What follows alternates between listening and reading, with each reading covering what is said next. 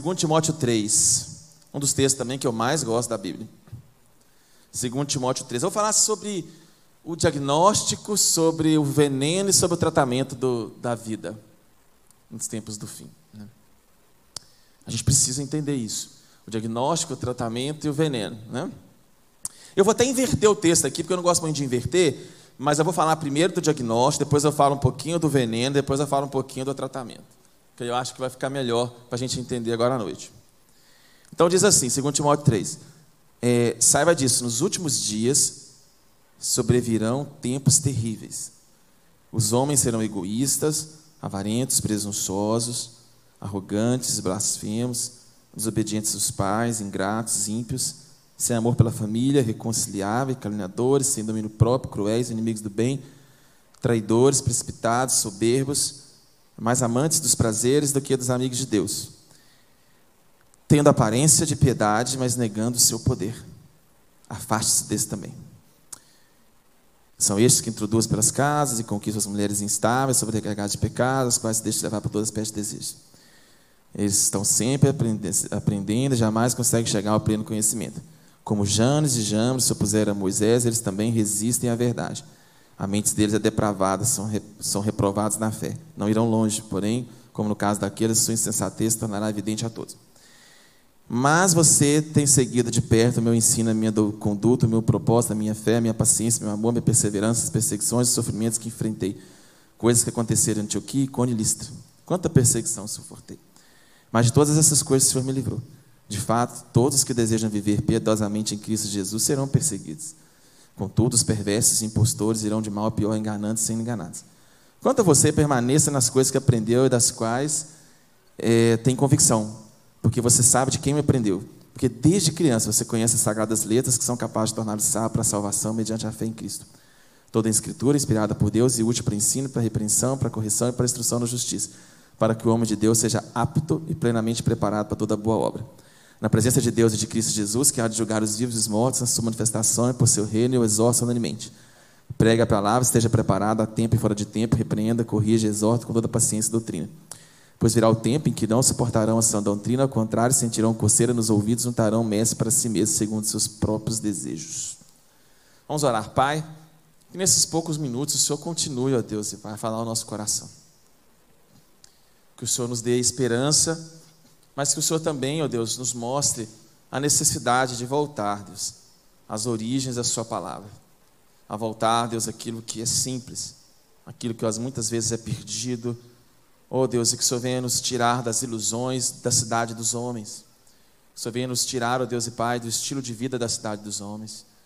Que o Senhor venha, Deus e Pai, nos fazer, não nos acomodar à cidade dos homens, mas que o Senhor venha nos fortalecer como cidade de Deus. É o que eu oro em nome de Jesus. Amém. Eu disse mais cedo que a gente viveu, está vivendo um tempo especial. É, a Covid não já tivemos outras pandemias. Então a gente não pode virar e afirmar assim: ah, o Covid é o fim dos tempos. Nós já tivemos outras guerras, porque nós, as guerras, primeira, segunda guerra. Então, mesmo se tiver uma terceira guerra, nós não podemos dizer que é a consumação dos séculos, né? Porque pode ter uma quarta guerra, uma quinta guerra, uma décima guerra, a gente nunca sabe de fato quando que é a última guerra. Mas a Bíblia diz uma coisa muito interessante, e que, ao meu ver, é sim um fenômeno inédito na história. Porque muitas pessoas podem até argumentar, mas sempre tivemos assassinatos, sempre tivemos é, violência, sempre tivemos pessoas que abusaram das outras, sempre tivemos pessoas que foram ingratas, sempre tivemos pessoas que é, a sociedade sempre foi muito doente, até nos bárbaros existiam crimes terríveis. Ah, mas nós nunca vemos, nós nunca vimos na história, né, um tempo onde teoricamente a gente nunca teve tanta prosperidade, por incrível que pareça, a gente nunca teve tão pouco pobre no mundo como agora. Né? Eu falo de pobreza é, física, financeira, isso é, é uma verdade. Onde nós nunca tivemos tanta ciência, tanto progresso, onde nós nunca tivemos tanta, tanta, tantos livros escritos, tanto conhecimento à palma da mão, mas onde nós nunca vemos as pessoas comuns as pessoas da vida comum, as pessoas ordinárias, as pessoas que a gente convive, que a gente troca ideia, que a gente passeia. Nós nunca tivemos uma sociedade onde a gente viu tantos traços de narcisismo, de hedonismo e de tanto traço de humanismo como a gente vê nos tempos de hoje. Né? A gente, como eu disse mais cedo, a gente se preocupa com os cometas, nós nos preocupamos com os meteoros, com as luas de sangue, nós nos preocupamos com os covides, nós nos preocupamos com as guerras, nós nos preocupamos com tudo isso. Mas nós nos esquecemos, conforme Timóteo 3 diz aqui, que uma das coisas que a Bíblia diz que vai acontecer e que nós também devemos estar atentos à medida que o fim se aproximar é em observar como irá ah, é, ter, como irá se desenrolar o comportamento humano. O comportamento humano, a forma como a sociedade vai se estruturar, as coisas que a gente vai enxergar no comportamento das pessoas, elas são sinais tão presentes, tão fortes, tão importantes, tão evidentes quanto os outros sinais que a gente busca nos céus e na terra, como as outras coisas que a gente dá valor. E é muito curioso, a gente se preocupa com a guerra, mas a gente não se preocupa todos os dias com o que a Bíblia vem dizendo aqui em Timóteo 3. Ah, esse texto no original ele dá uma ideia muito interessante, que ele dá uma ideia de gradação. Quando ele diz assim, nos últimos tempos sobrevirão, a Bíblia dá uma ideia de que isso vai se intensificar, que à medida que, ou seja, quanto mais se aproximar, mais nós iremos perceber essas coisas, mais nós iremos perceber essas características nas pessoas, mais a gente vai perceber que as coisas não vão parecer estar funcionando muito bem, mais a gente vai perceber que as pessoas vão estar enlouquecendo, mas a gente vai estar percebendo que as pessoas parecem todo mundo é narcisista, parece que ninguém se preocupa com o outro. Cada vez mais a gente vai perceber que aparentemente o comportamento das pessoas não está bom. Isso é um grande, é um grande, um grande sinal. E veja o que a Bíblia diz: nos últimos tempos os homens serão egoístas. É impressionante, porque ah, como que é difícil você ter solidariedade. Né? As pessoas se voltam para si mesmo. Né? É um mundo onde ninguém quer repartir ninguém quer contribuir. É um mundo onde a gente, tomado né, é, pelo, pelo egoísmo, nós nos tornamos avarentos. E é muito curioso que eu converso com algumas pessoas que são cristãs, que trabalham com projetos sociais. É incrível até como que às vezes até próprio dentro da igreja a gente se torna avarento. Como que nós temos ah, uma dificuldade imensa de contribuir, de doar, como a irmã disse aqui, de experimentar a gratidão, de ser ah, um canal de, de quebrar a, a avareza até no coração das pessoas. Como que nós nos apegamos às coisas que são focadas em nós mesmos, estamos sem perceber cada vez mais autocentrados. A Bíblia diz também que essas pessoas, elas não serão só egoístas e avarentas, mas elas serão também presunçosas e arrogantes. Como é difícil hoje você convencer as pessoas do pecado, da justiça e do juízo. Como que todo mundo acha que é especialista em tudo? Como todo mundo acha que sabe de todos os ofícios? Como todo mundo acha, tem aquela presunção, né? Como que as pessoas são arrogantes e elas não são mais ensináveis? Como que é difícil você hoje é, ensinar uma cosmovisão cristã para um jovem como que é difícil hoje um homem de Deus entender o seu papel. Como é difícil hoje uma mulher entender o seu papel. Todo mundo ah, busca ah, um conhecimento, uma teoria, uma ideia, todo mundo tem uma formação, todo mundo é intelectual, todo mundo ah, dá ensino, todo mundo dá curso, todo mundo tem as coisas, mas poucas pessoas estão de fato dispostas a aprender. As pessoas estão presunçosas, estão arrogantes, né? elas estão cada vez mais cheias de si. De fato, Deus ah, não enche ainda muitas pessoas, Deus ainda não usa muitas pessoas porque não tem espaço, às vezes, no coração delas, porque há todo, ah, toda a visão, toda a cosmovisão, tudo aquilo que elas pensam, tudo aquilo que elas refletem sobre a vida. Ah, na verdade, elas pensam apenas em encaixar Deus a toda a presunção que elas já têm, sendo que elas não submetem a sua visão de mundo ao propósito do próprio Criador. Da mesma forma, a Bíblia diz que os homens serão blasfemos. Ah, incrível como se caçou as coisas de Deus, como que se faz zoeira com as coisas de Deus. Como que nas marchas, nos carnavais, não que a gente tenha que esperar alguma coisa da cidade dos homens, mas como que essas coisas estão cada vez mais claras, como que essas coisas estão cada vez mais nítidas, como que há uma sociedade que blasfema, que caçoa, né? que tenha uma verdadeira ah, ojeiriza a essas coisas. Como que a gente vive né? esse clima de blasfêmia, ele entendido, ele imerso na cultura, ele imerso na sociedade, onde a, a ideia do sagrado, a ideia da coisa do belo de Deus, a ideia de um Deus que intervém. A gente vê isso nos, adolescentes, nos jovens, como que essa ideia, ela, às vezes, tem uma certa ojeriza, tem um certo pânico, como que essas coisas, a ideia da blasfêmia não direta, mas como que às vezes ali o desprezo pelo sagrado está impregnado na nossa cultura. Da mesma forma, isso atinge as famílias, porque a Bíblia diz que os homens serão cada vez mais o que? Desobedientes aos pais. E os pais irão o quê? Se voltar contra os filhos e os filhos contra os pais. E eu penso que a Bíblia dá esse exemplo porque ah, são as relações onde a gente espera mais unidade, são as relações onde a gente espera mais intimidade, são as relações onde a gente espera as últimas que vão se romper, são as relações de pais contra filhos. Mas aí a Bíblia dá esse exemplo, talvez dizendo assim: olha, se até as relações de pais contra os filhos vão ficar complicadas, imagina as outras. Então pensem bem, os homens serão desobedientes aos pais. Difícil. Parece que a menina já vem com um chip de desobediência. Né? Parece assim que é uma cultura que fomenta a rebeldia. Eu atendo às vezes adolescentes, jovens, e é uma coisa estranha, porque cada vez mais eles chegam no consultório e eles dizem assim: meus, meus pais são narcisistas, a minha mãe é opressora, aos meus pais não valem nada. E como, eu fico imaginando, vou conhecer esses pais, devem ser pessoas terríveis. E quando chegam esses pais no consultório e eu converso, eu troco ideia, e eu vejo ali que são pessoas comuns, que são pais como eu, como você, que são pessoas normais ali do dia a dia, que estão lutando, que estão se esforçando, que têm seus erros, que têm os seus acertos, que têm os seus problemas, que têm os seus pontos cegos, seus pontos falhos, mas é uma cultura de jogar contra, né? de distanciamento, de criar inimizade, de criar tensão, de criar o, o desespero, né? de jogar o coração das crianças, dos jovens contra os pais, contra os filhos, contra os avós, de jogar, é um mundo de revolta. É um mundo onde todo mundo peleja contra. É um mundo onde ninguém se reconcilia com ninguém. É um mundo onde o menino, a criança, o adolescente, o jovem, ele sente, ele cresce, sentindo que existe um inimigo a ser vencido, alguém que vai o atropelar, que o mundo odeia, que o mundo rejeita, e mesmo dentro de lares, às vezes, onde o pai e a mãe, como eu disse, não são psicopatas ou pessoas loucas, são pessoas que até se esforçam, mas ali está acontecendo um processo, e isso está assim, claro diante dos nossos olhos. E aí a Bíblia diz: que essas pessoas se tornem ingratas. Porque se você não, se você não tem uma, uma reflexão de si mesmo, se você não tira o seu ponto cego da presunção, se você é uma pessoa arrogante, se o sagrado não te faz quebrar as barreiras, uma das marcas disso é que você se torna cada vez mais ingrato. Nada está bom, nada é o suficiente. Como a irmã disse aqui, você faz um congresso, tem seus erros, tem os seus acertos, nada está bom. Tu tem teu marido, tem teus erros, tem seus acertos. Ah, tá, tá bom. As pessoas se tornam ingratas. Você estende a mão 99 vezes. Naquele dia, você está com TPM, você está mal, você não tem paciência, você não atende o telefone, você não pode orar. A pessoa simplesmente te anula, te ignora e diz que você não serve mais para ser amigo.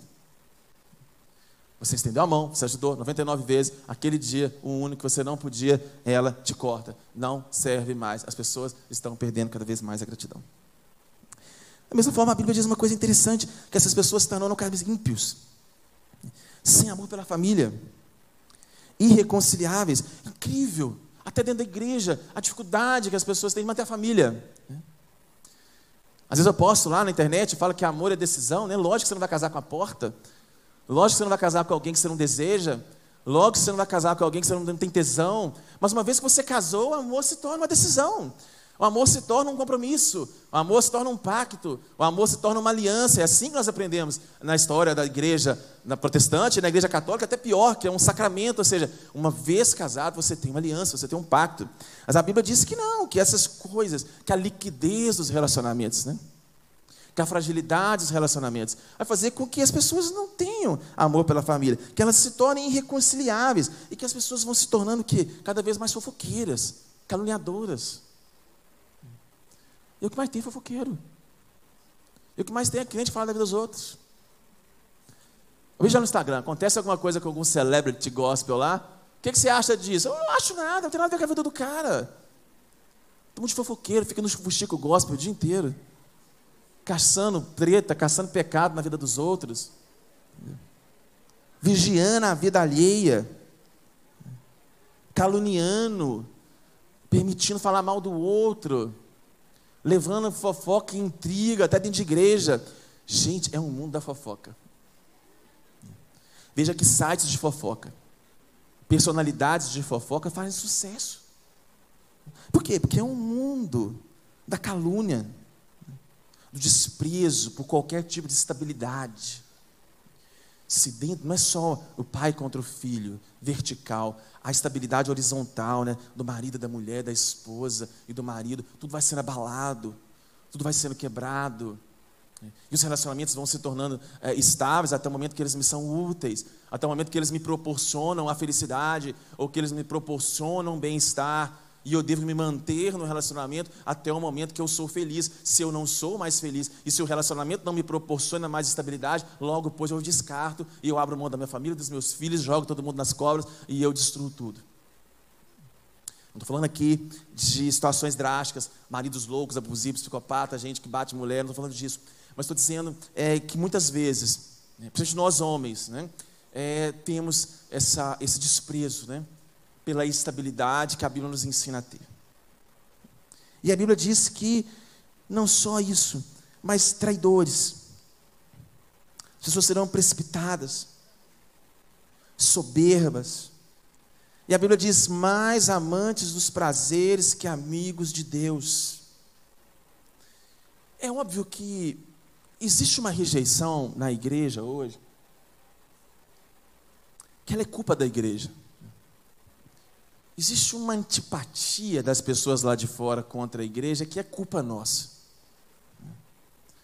Porque muitas vezes a gente quis dominar a cidade dos homens com as forças erradas. Muitas vezes a gente quis influenciar a cidade dos homens com um poder que não era o poder correto, que era o poder do Evangelho, o poder da palavra. E muitas vezes até por alianças políticas, por alianças que nós fazemos com a sociedade dos homens, com a cidade dos homens, as pessoas nos rejeitam. As pessoas têm um pouco de antipatia contra nós. Mas nós não podemos é, colocar tudo isso na mesma, na, somente na conta dos nossos erros. De fato, é, Jesus ele disse se haveria fé na terra e que o abominável não iria vir, né, até a apostasia. Ah, de fato, ah, existirá sim ah, um mundo onde as pessoas terão mais, ah, serão mais amantes dos prazeres do que amigos de Deus. Elas gostarão mais dos prazeres do que das coisas do sagrado. Isso vai se estender. Se não for a misericórdia do Senhor, não vai ter fé na terra. E a Bíblia nos faz uma exortação muito grande aqui. Ela começa a fazer uma série de exortações, ou seja, diante desse cenário, diante desse caos, diante dessa loucura, a Bíblia fala para a gente prestar atenção em algumas coisas. A primeira coisa que a Bíblia diz é o seguinte: que vai existir uma coisa que não vai ser, isso tudo que eu descrevi não vai ser só é, restrito à cidade dos homens, que vai existir uma falsa cidade de Deus que vai existir é, um processo, que, versículo 5, que vai ter aparência de piedade, mas vai negar de fato o poder de Deus. Uma emulação espiritual. Uma igreja fake. Né? Uma coisa que vai parecer cristã, mas não vai ser cristã. Uma coisa que vai até manifestar Deus, mas não vai ter Deus. Uma coisa que às vezes vai até falar em nome de Deus, mas não vai ter Deus. Vê que Jesus fala assim, que naquele dia, Mateus 7, 21, muitos vão chegar e vão dizer assim, ah, mas eu falei, eu profetizei, eu curei, eu fiz isso e aquilo. E Jesus disse assim, olha, sinto muito te dizer, mas eu nunca te conheci. A Bíblia traz essa exortação de que, à medida que esse caos acontecer, à medida que essa loucura acontecer, vai existir isso, coisas que vão ser, vão ser sedutoras, que vão parecer o Evangelho, que vão parecer ser a igreja, que vão parecer ser o remédio certo, mas não são remédios certos. São apenas aparências de piedade, mas quando você aperta, aperta a laranja, não sai suco. Não tem poder, não tem poder verdadeiro de Deus, não tem transformação de vidas. E a Bíblia diz que seguindo aqui o exemplo das mulheres que Paulo usa, ele está aqui criticando as mulheres, falando que as mulheres são pega fácil, não. Ele está dizendo o seguinte: que nessa loucura, nessa falta de liga, né, onde a espiritualidade às vezes ela é falsa, as pessoas vão simplesmente umas usando as outras.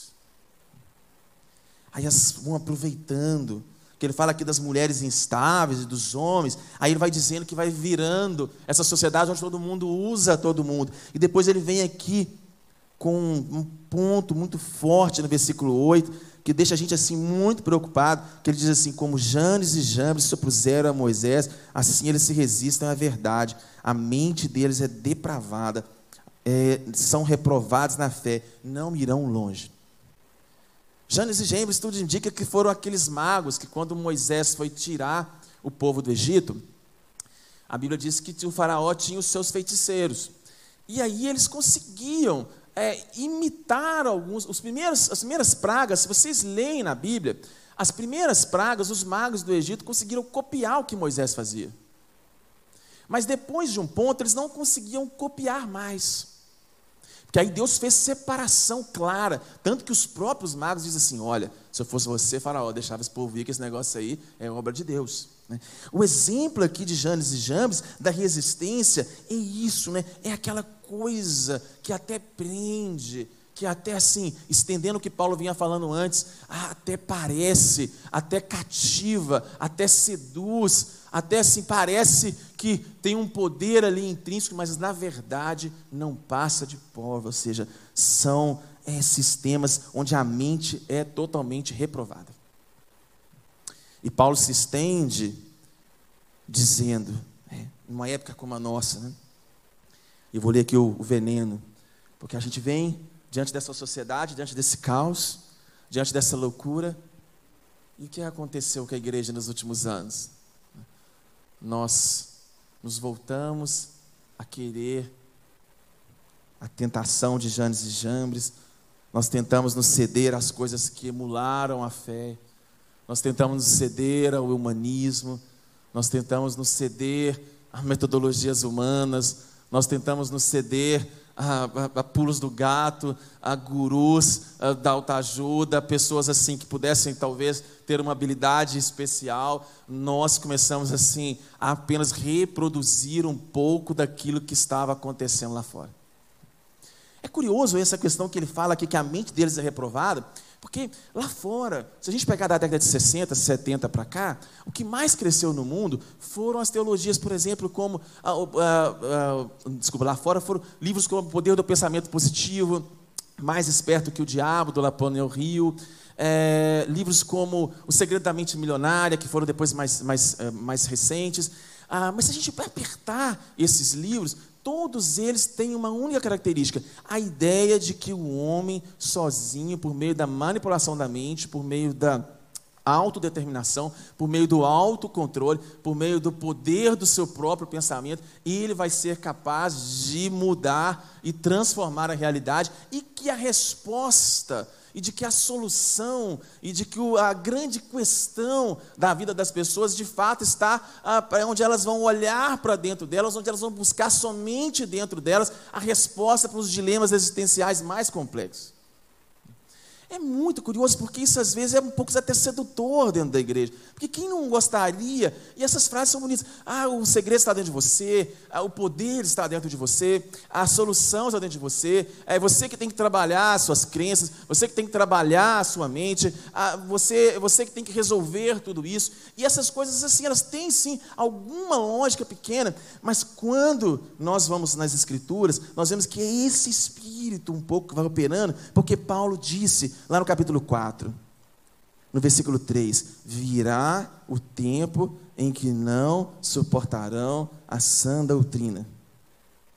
Ao contrário, sentindo coceira nos ouvidos, juntarão mestres para si mesmo, segundo os seus próprios desejos.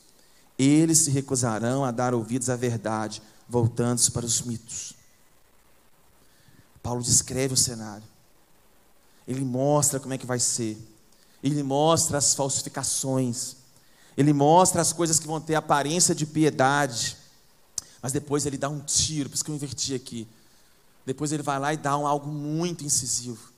Depois ele vai lá e reforça, ele diz assim: as pessoas não suportarão a sã doutrina. Pelo contrário, elas terão coceira e elas juntarão mestres para si mesmo. É inacreditável como que pessoas que falam tantas coisas em nome de Deus, que são princípios totalmente contrários à fé cristã. Como que essas pessoas têm milhões de seguidores? Como que essas pessoas têm é, um consumo absurdo de suas ideias? Como que uh, essas pessoas elas cativam? Como que o evangelho que não confronta? Como que o evangelho que não bate nesse narcisismo que Paulo disse antes? Como que esse evangelho que não bate nessa presunção que Paulo disse antes? Como que esse evangelho que prega a graça, mas não prega o arrependimento? Como que esse evangelho que prega a, a solução, mas que não prega a metanoia? Como que esse evangelho que não prega a renúncia, que não prega a negação de si mesmo? Como que esse evangelho que não prega a cruz? Como que esse evangelho sem discipulado, ele cresce? Ele se expande.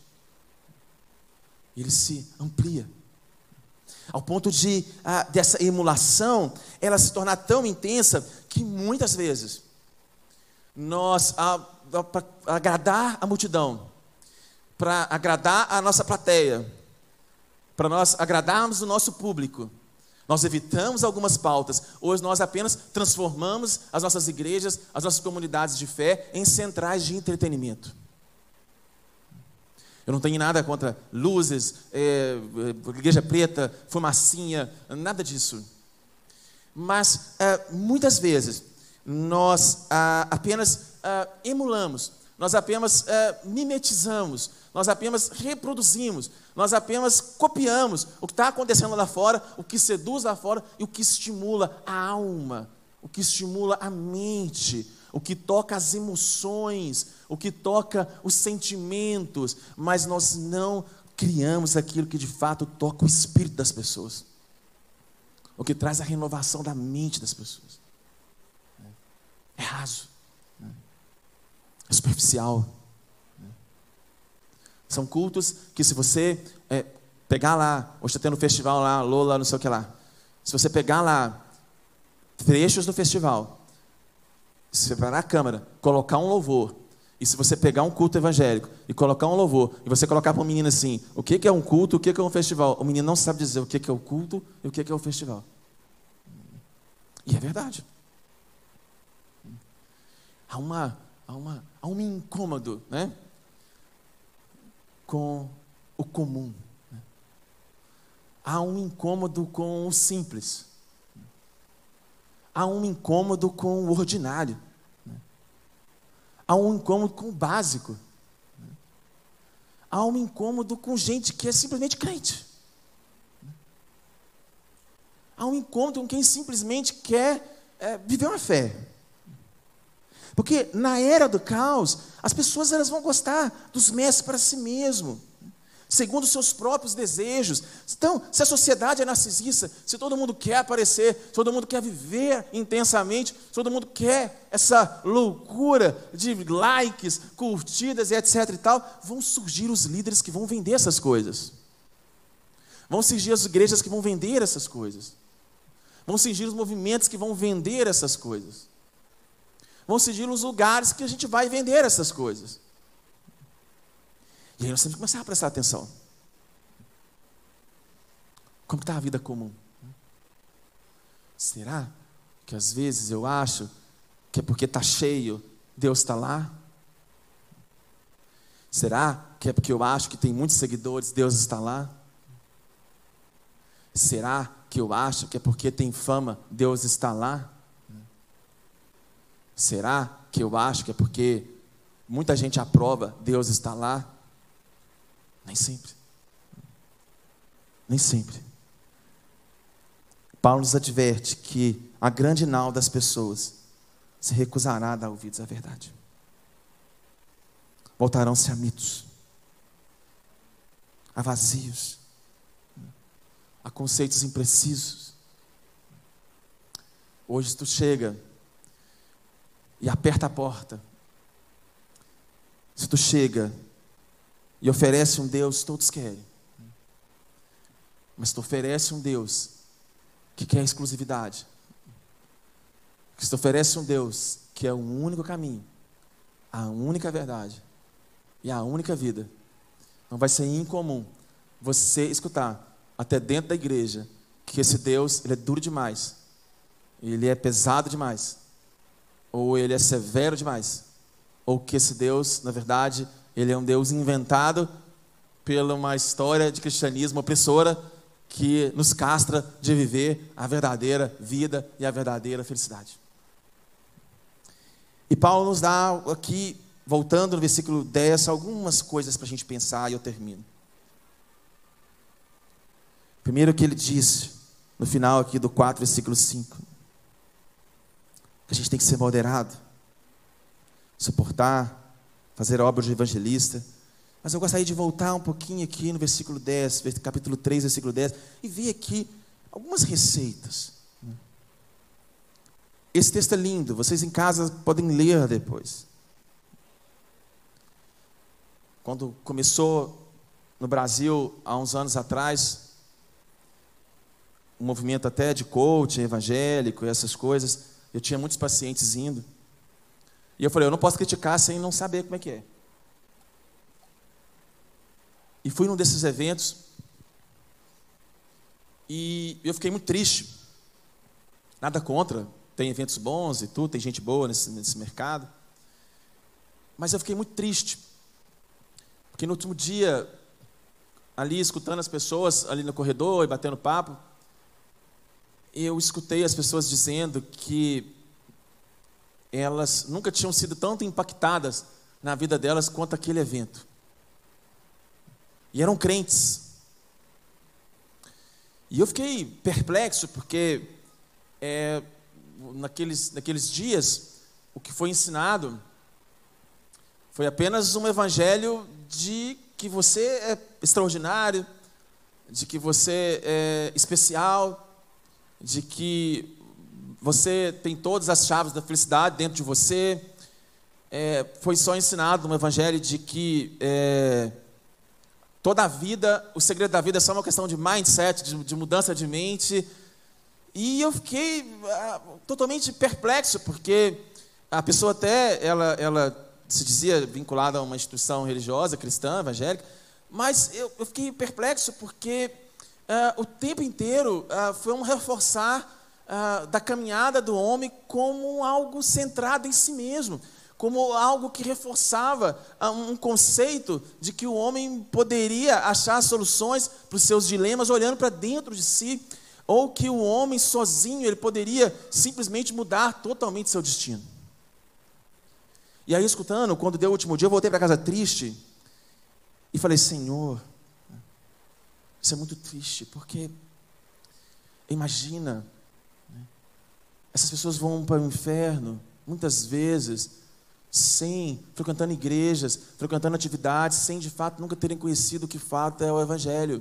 E uma segunda tristeza que me deu foi que eu pensei, falei, Senhor, se uma coisa tão humanista assim é capaz de mexer tão bem com o coração das pessoas, se essas pessoas estão dizendo que um negócio tão raso e foi capaz de ser tão extraordinário na vida delas. Eu pensei, Senhor, é um sinal de que a nossa igreja, que o nosso ensino, que as nossas igrejas, elas estão cada vez mais dependentes realmente da manifestação do seu poder, do seu Espírito, da sua palavra. É chocante. Mexe com a gente. Faz com que a gente que pregue com que a gente que às vezes tem a oportunidade de compartilhar a palavra, com que a gente dobre o joelho, com que a gente fale assim, Senhor, tenha misericórdia, que o Senhor tire as pessoas da anestesia, que o Senhor tire as pessoas desse vício, de achar que o segredo está no autoconhecimento, de achar que o segredo está uh, de apenas. O C.S. Lewis tem uma frase que ele disse que que ele, ele era filósofo, aquela coisa toda, e que quando ele realmente teve uma experiência com Deus, ele disse que Deus arrancou ele de dentro dele. Ele falou que enquanto ele ficava olhando para dentro dele, enquanto ele ficava buscando resposta dentro dele, enquanto que ele ficava olhando para dentro do coração dele, tentando se encontrar, mais angustiado ele ficava, mais perdido ele ficava, mais fadigado ele ficava. Aí ele conta que em um determinado momento Deus tirou ele desse processo e fez ele olhar para Cristo e fez ele pensar num processo de imitação de Cristo. e fez ele fazer com que ele dobrasse o joelho e dissesse assim: Senhor, eu morro. Eu morro para mim mesmo. Eu permito o Senhor me desinstalar. Eu permito o Senhor trocar minha mente. Eu, eu não aguento mais. Estou fadigado.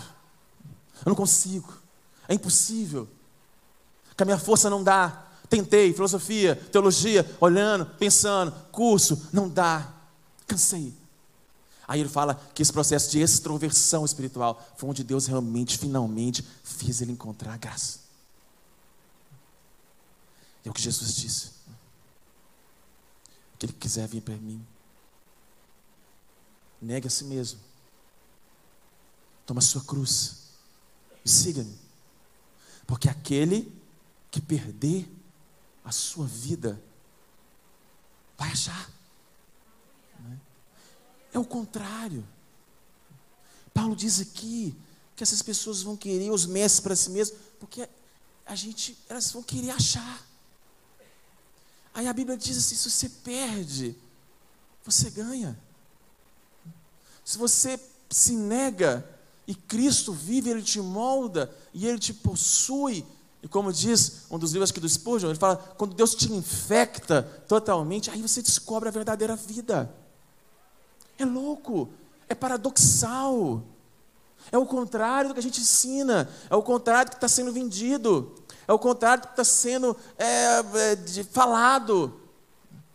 Não há solução em nós. Não há como existir bondade plena, satisfatória, que realmente nos organize emocionalmente dentro de nós mesmos. Só morrendo. Só perdendo só se desinstalando, só reconhecendo que não dá para viver sem Cristo. E Paulo diz, no versículo 10, ele dá uma receita para Timóteo. Timóteo, o tempo do fim virá. Timóteo, existirão os falsificadores da verdade, os Janes e Jambres, a mente repravada, reprovada. Mas ele diz algumas coisas. Ele diz assim: Mas você tem seguido de perto o meu ensino, a minha conduta, o meu propósito, a minha fé, a minha paciência, o meu amor e a minha perseverança. Paulo está dizendo aqui mais uma dica para a gente. Ele está dizendo assim: quando vier esse caos, você tem que imitar você tem que seguir. Você tem que ter experiências. Você tem que andar junto com pessoas que possam ser de fato bons exemplos. Bons exemplos. Você tem que estar debaixo de uma boa liderança. Você tem que estar debaixo de pessoas que você olha e você tem um desejo grande de imitar a vida delas. As pessoas, inclusive, elas têm que olhar para você que é crente, seus amigos, as pessoas que você discipula, elas falam assim: eu quero ter o que essa pessoa tem. Eu quero experimentar essa vivência que essa pessoa tem. Eu quero essa intensidade, ao mesmo tempo que ele exorta Timóteo para seguir. Timóteo, siga-me os meus exemplos. Paulo podia dizer isso: siga minha conduta, siga meu propósito, siga minha fé, siga a minha paciência, o meu amor, a minha perseverança. Será que as pessoas podem olhar para nós e seguir a nossa fé? Seguir a nossa conduta? Seguir a nossa paciência? Será que nessa nau de maus exemplos, será que nessa nau de coaches, será que nessa nau de, de gente humanista, será que a gente tem colado? Será que a gente tem sido atraído pelas pessoas que realmente vivem um evangelho decente? Que a gente pode olhar a conduta. Olha o que está acontecendo no Brasil. A gente tem um ministério onde pastores estavam fatiando, vendendo benefícios, roubando. Não estou sendo precipitado em falar, porque está lá os áudios, está lá as tretas, está lá tudo. Coisas que aconteceram dentro da igreja. Coisas que estão aí nos derrubando. Eu tenho minhas convicções políticas, óbvio, mas ah, será o que a gente O que, a gente está imitando? Onde está a nossa força? Onde está a nossa esperança? Onde estão as pessoas que nós admiramos, que realmente são um exemplo de testemunho de fé? Nós precisamos dessas pessoas. Nós precisamos. Deus vai derrubar muita gente ainda.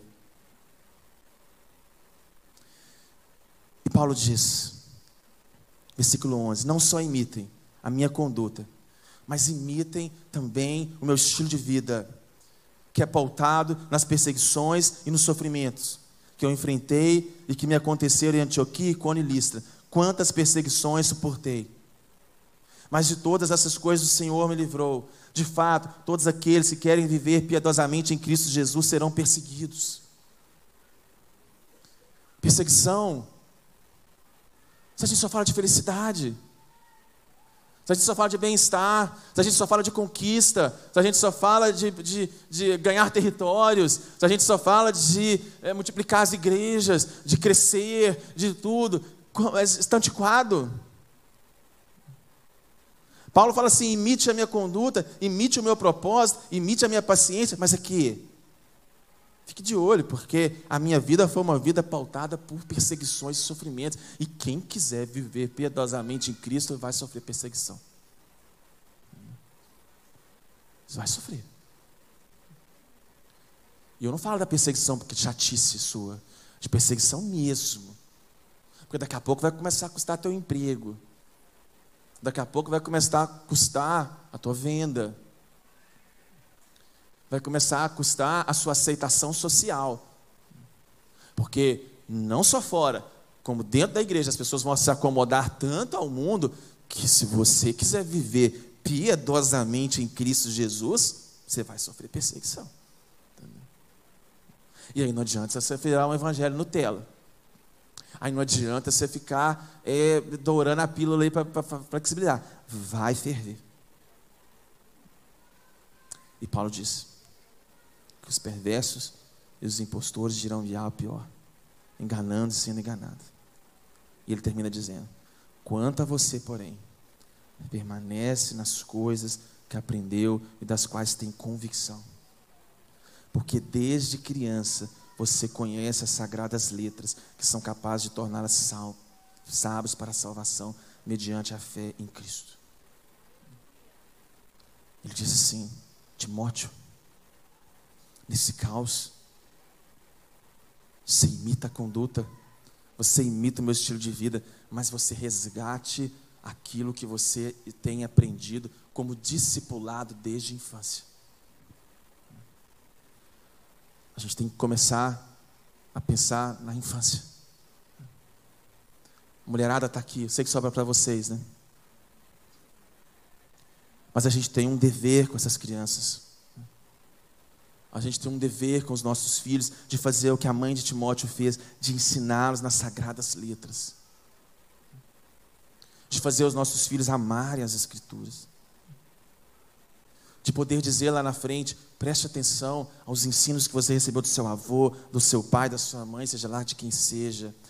A gente tem um dever, a gente tem uma responsabilidade de ensinar. A gente tem que ter uma responsabilidade de ser exemplo também. Quando ele disse para Timóteo, ele estava dizendo que ele conhecia a história da família. Desde criança você conhece as sagradas letras. A gente tem feito isso. A gente tem formado corações rendidos ao Senhor das crianças. E ele termina dizendo, e eu termino também. Não só imite o meu estilo de vida, não só imite a minha conduta, não só imite as minhas perseguições, não só entenda a vida, não só resgate a sua fé, ou seja, a disciplina, né? A gente falou tanto aqui de disciplina, o comum. Aí ele diz, terminando: toda a escritura é inspirada por Deus e útil para o ensino, para a repreensão, para a correção e para a instrução na justiça, para que o homem de Deus seja apto e plenamente preparado para toda boa obra. Gastamos muita grana com livro. Gastamos muita grana com cursos. Gastamos muita grana com seminários. Mas nada disso tem mais poder de nos corrigir, de nos instruir, de nos preparar para o caos que se desenha do que as Escrituras. Não vai ter como viver sem as Escrituras. Não há como você sobreviver nesse sistema sem as Escrituras. Não há como você é, resgatar a identidade sem as Escrituras. Não há como você ter norte sem as Escrituras. Não há como você ter realmente uma metanoia sem você ser viciado em ler as Escrituras. Sem você ser apaixonado pelas Escrituras. Sem permitir com que as Escrituras leem você e não apenas você lê as Escrituras. É o básico. É o poder do exemplo, é o poder da imitação, mas é o poder das Escrituras. O Evangelho é assim. A vida cristã é assim. As pessoas que nos possibilitaram chegar até aqui como crentes eram cristãos, na maioria das vezes, comuns, simples, sem frescuras, muitos analfabetos, muitos sem formação teológica, mas eram pessoas que se dedicavam e amavam as Escrituras. E que a gente saia daqui, que a gente olhe as notícias, se vier guerra, terceira, quarta, se o mundo acabar, nós vamos nos apegar às Escrituras. Quando nós acharmos que nada faz sentido, nós vamos nos apegar às Escrituras. Quando nós acharmos que o mundo é tenso, que as pessoas estão loucas, nós vamos nos apegar às Escrituras. Quando nós acharmos que está tudo estranho, nós vamos nos apegar às Escrituras. Nós temos que abraçar, nós temos que colar, isso aqui tem que estar na bolsa, tem que estar no carro, tem que estar na mente, tem que estar no coração, tem que estar no celular. Nós temos que viciar nas Escrituras. E aí Deus nos preparar, nos capacitará para viver a boa, perfeita e agradável vontade dele. E a paz que excede ao entendimento, aí ela vem. A paz vem que excede a todo entendimento para aqueles que morrem para si mesmo. Porque aí Deus os infecta com o poder que os transforma e os guarda.